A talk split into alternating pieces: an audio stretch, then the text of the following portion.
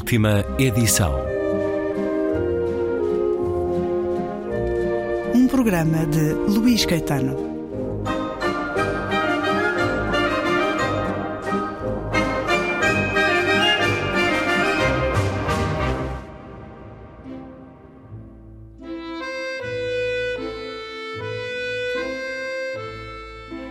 Nélida Pinhon fez parte desta rádio em várias entrevistas ao longo de quase duas décadas e depois nas 24 emissões que fizemos do programa A Força do Destino. Também isso nos deixou, mas acima de tudo, uma obra, os seus livros. E acaba de chegar às livrarias o seu livro póstumo, o seu último olhar à existência, Os Rostos que Tenho. É uma edição de temas e debates com prefácio de Lídia Jorge. Este programa gravou a intervenção de Lídia Jorge na apresentação do livro na Fundação José Saramago há poucos dias. Vamos eh, escutá-la e também breves testemunhos de Pilar del Rio e Tiolinda Gerção e recordar a voz e as palavras de Nelly da Pinhon. Como todos, sou inteira um espetáculo. O pano de fundo do meu teatro que detalha minhas características.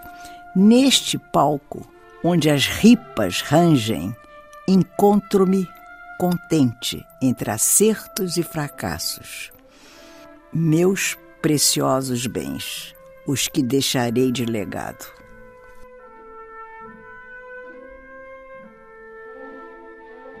Escrever é o que sei fazer. Narrar me insere na corrente sanguínea do humano e me assegura que assim prossigo na contagem dos minutos da vida alheia. Pois nada deve ser esquecido, deixado ao relento. Há que pensar a história dos sentimentos a partir da perplexidade sentida pelo homem que, na solidão da caverna, acendeu o primeiro fogo.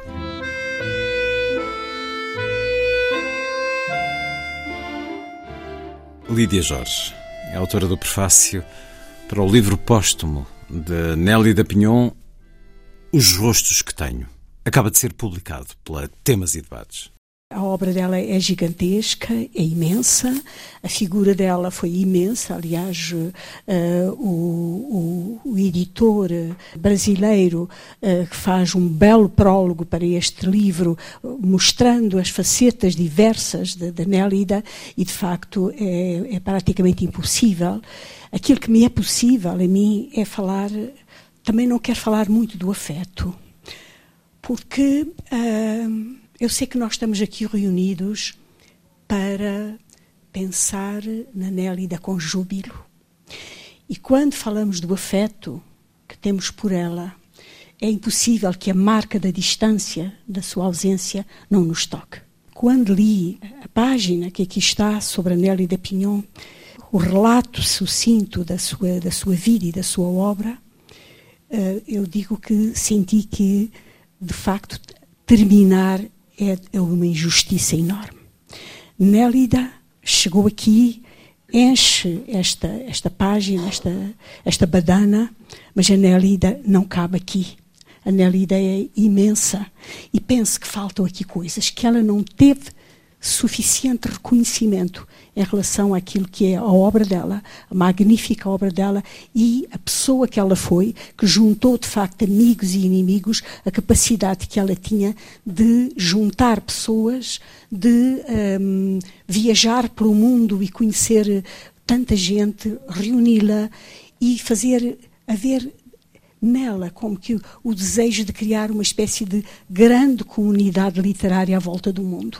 Penso que nós não encontramos, durante a vida dela, as palavras necessárias, nem os prémios necessários para isso. Tenho a ideia de que, neste bocadinho branco que fica aqui, se devia dizer incompleto. Falta alguma coisa, é, está incompleto.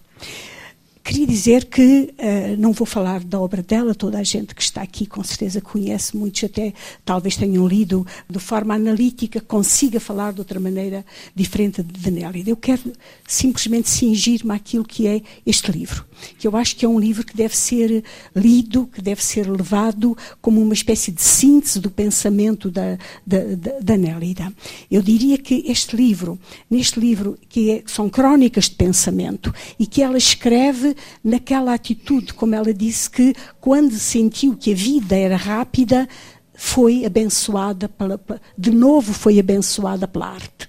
A arte a salvou, ela encontrou perante, perante o anúncio de, de, que, de que o fim físico dela estaria próximo, ela disse: A arte salvou-me, eu encontrei uh, de novo o sentido, eu fui abençoada pela arte de novo. Ora bem, eu acho que o mais importante que está aqui, se nós não quisermos continuar a falar do afeto, é que a Nélida fala aqui da sua arte poética. Talvez nunca em nenhum dos livros da Nélida eu tenha sentido, mesmo aqueles como a, a, Uma Furtiva Lágrima, nem mesmo esse, que é um livro muito pessoal também, mas está tão explícito aquilo que é a, a arte poética da Nélida. E eu acho que foi aqui que eu compreendi porque é que ela escrevia assim, porque é que ela escrevia como uma espécie de, de, paixão pela arte, como que divinizando a arte. Eu nunca tinha bem percebido isso. E aqui eu percebi, porque ela é muito clara quando diz que, que ela diz que é uma mulher de fé que foi batizada pela arte. E nestas duas, uh, nesta, digamos, há aqui dois eixos que ela desenvolve com outras, outras asserções, em que diz, por exemplo, que ela, é, por um lado, é uma crente e, por, um outro, por outro lado, ela é uma libertária. Portanto, o seu lado de libertário, esse lado carnal, em que ela se entrega a tudo que é humano, tudo que é orgânico, tudo que é de sensorial, e, portanto, como se a vida, a criação real, concreta, fosse o próprio destino da humanidade. E, por outro lado, a noção que ela tem de uma transcendência, eu acho que isso, com este livro, se explica de, de forma retrospectiva tudo aquilo que foi e que é a obra dela. E por isso eu que não quero, não, digamos, não quero entrar, não quero falar com demasiada solenidade, ainda que seja aquilo que me, que me, que, aquilo que me apeteceria ser falar com solenidade, como é com solenidade que ela aborda, eh, que ela interpreta aquilo que é, que é escrito e que é a sua vida, eu gostava de ler uma página, uma página que explica isto, que explica o que é a arte poética da, da Nélida. É o texto que aqui está e, e que tem o título de Gostar em estado de graça. Diz ela: Louvo o estado de graça no exercício da criação. Reivindico a glória da memória e preparo a mesa para meus comensais. Abençoo a família que tive, a língua que falo, o país que tenho, a despeito de tantas iniquidades. Reverencio o Deus que forjo a cada amanhecer. Assim são as minhas labaredas felizes. As dúvidas permeiam o trabalho literário até seu término, mas se dissolvem à medida que labuto com extrema radicalidade e reduzo a zero minhas hesitações. Um corte de navalha sem piedade na carne do texto. Isto poderia ser, podia ser escrito sob ou sob a fotografia da Nélida. Esta, esta expressão, um corte de navalha sem piedade na carne do texto. De tudo, porém, derivando pequenas aleluias devidas a uma única frase que, ao surgir, atingiu o âmago da sua natureza poética. Assim logro acercar-me do mito da criação. Temo sempre não obter a febre que a linguagem requer para dar credibilidade ao romance. Não ter respeitado os segredos que advêm dos personagens que esboço no afã de torná-los o arquétipo que devem encarnar. Penso que muitos dos candidatos a escritores, a escritores sobretudo de romance, deveriam ler a delicadeza e a inteireza com que Nélida aborda aquilo que é a criação de um texto literário, de um, de um texto narrativo. Diz, diz mais, não conseguir multiplicar o efeito que as frases devem produzir no transcurso narrativo. E, claro, não atentar às artimanhas da técnica. Ah, é tanto que depende da minha misericórdia estética para o meu livre final viver. Recolher então todas as obrigações que a humanidade proclamou ao longo dos séculos, para assegurar que a narrativa é certidão de nascimento e de óbito dos viventes. E que leva ainda hoje à assinatura de Shakespeare, de Cervantes, do próprio Deus, quando concebeu o paraíso ocupado pelos personagens Adão e Eva. É muito interessante, porque, de certa forma, todas as obras da Nélida caminham para aqui, que é a ideia, uma ideia que para muitos é alguma coisa hum, hum, que é antemoderna.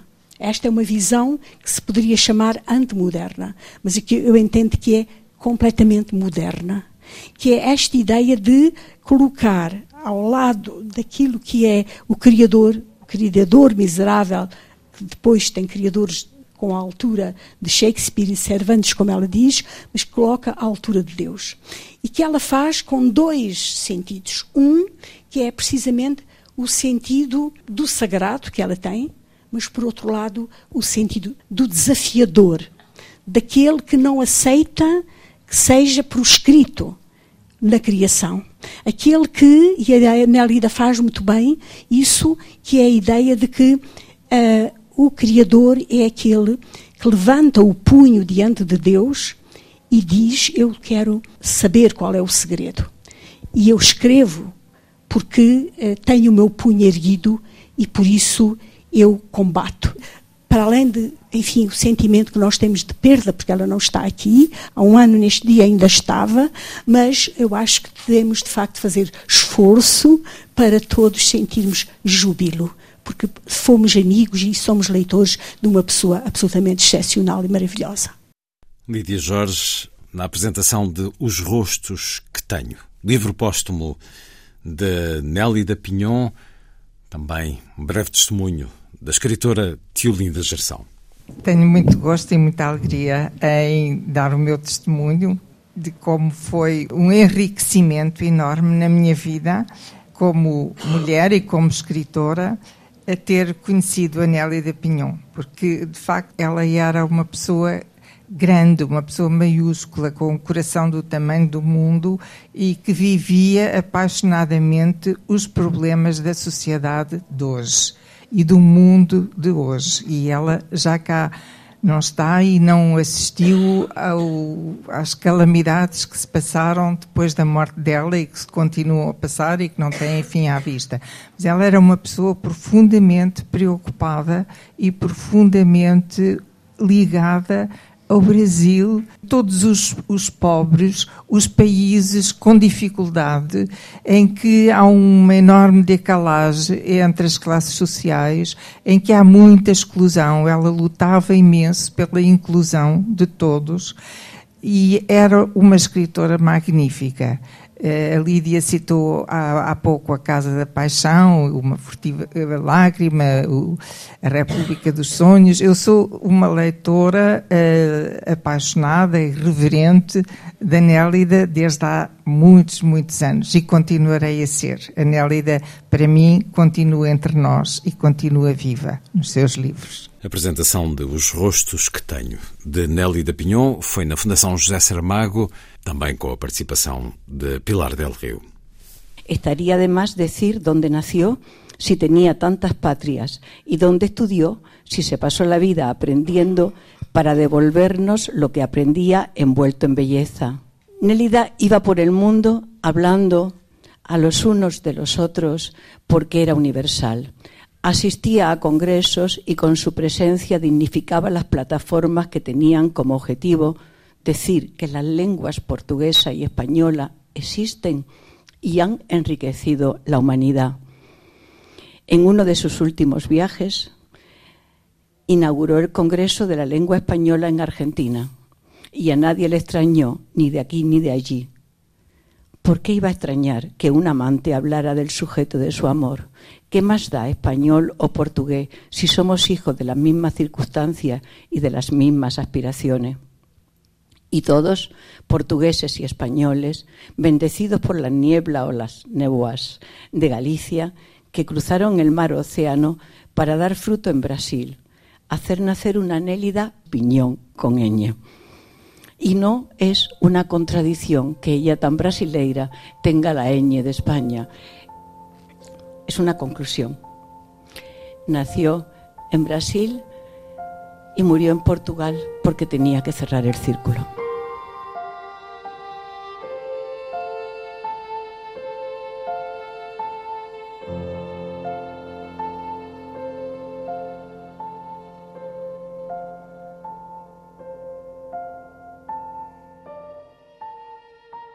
Leio como vivo.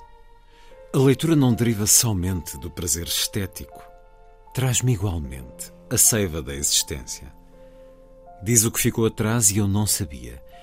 Revela quem sou, ou passo a ser após assimilar o que estivera até então guardado em uma concha do Pacífico. Tornou-se imprescindível para dialogar com Cervantes e o inglês Shakespeare, e com outros mortos imortais. Graças aos livros, aprendi o que a ambiguidade narrativa encerrava em seu discurso, o que tinha resguardado. Sempre dúbio, flexível, suas nesgas de luz. Como cada página ilumina e obscurece a matéria que os séculos resistiram em desnudar. Aí, incluindo eu e os demais mortais, os gregos e os teólogos de todas as crenças e ainda o próprio Deus, que estabeleceu por meio de Isaías e Jeremias o cânon que certificava qual fala de facto era de sua autoria. Assim, ao ler, que texto fosse, ganhava a condição de arqueóloga que sonda os mistérios agrupados em formação romana no campo da batalha. Amei sempre os livros, a transfusão de sangue e de fantasia. Sua delirante poética, sem nexo às vezes, e com eco em mim. Os personagens ficcionais e os históricos, também os santos com o corpo esgarçado, os mártires da liberdade. O que eles afirmavam para eu duvidar. Mas acatava os saberes advindos dos povos que, ao longo dos séculos, em meio à barbárie, à tirania, ao genocídio, foram humanizando a alma perversa leio o que seja e lamento minha espécie, mas também me deslumbro com o sublime gênio de alguns de nós. Persisto em saber se vale salvar-nos, se lograremos no futuro injetar no coração o sumo que nos reconcilie com a bondade. Obteremos outras balizas civilizatórias que anunciem outro universo. Embora siga lendo, nenhum livro deu uma chave com que postular a felicidade, a paz de que careço.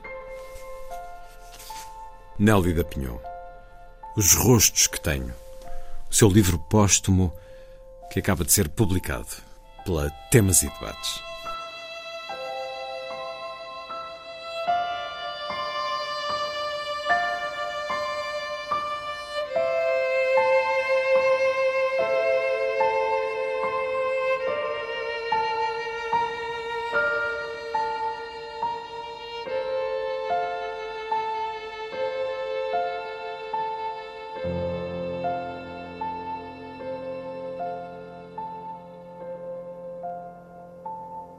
O escritor é um mistério. Amealha mentiras e doutrinas capciosas. Faz crer aos demais que sua caneta o torna um herói. Pobre de quem acredita no futuro radioso da arte. Com tal convicção, ele faz das palavras gato-sapato, dá-lhe surras, galgo o Himalaia a serviço da narrativa, indiferente a que a neve lhe congele as falanges. Só lhe importam o cume da montanha e a glória. A pretexto de articular a linguagem, empilha palavras na laje do edifício onde mora e compra sardinhas enlatadas, temendo precisar delas no futuro.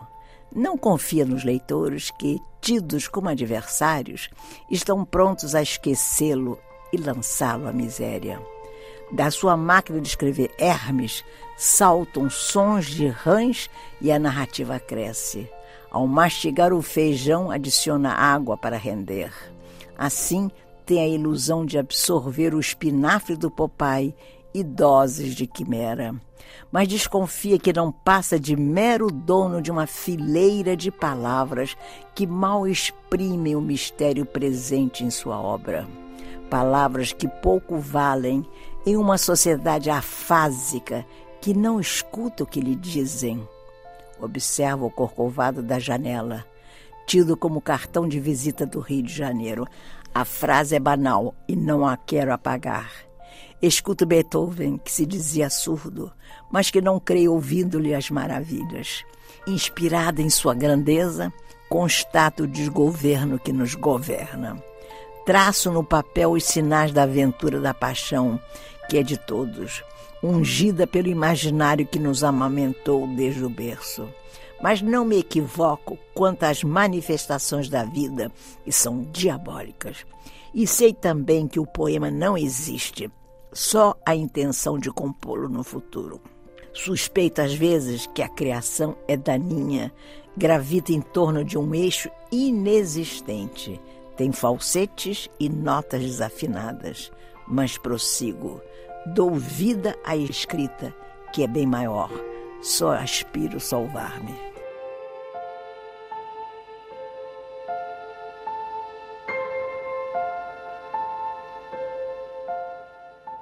Nélida Pinhon deixou-nos no final do último ano, a 17 de dezembro.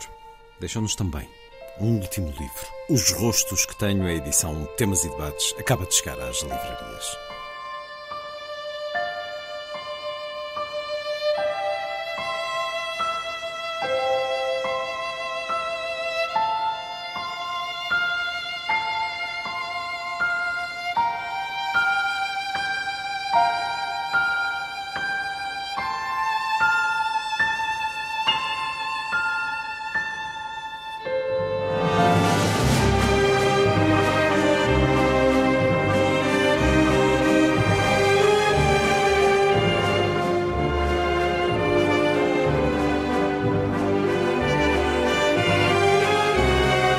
Última edição.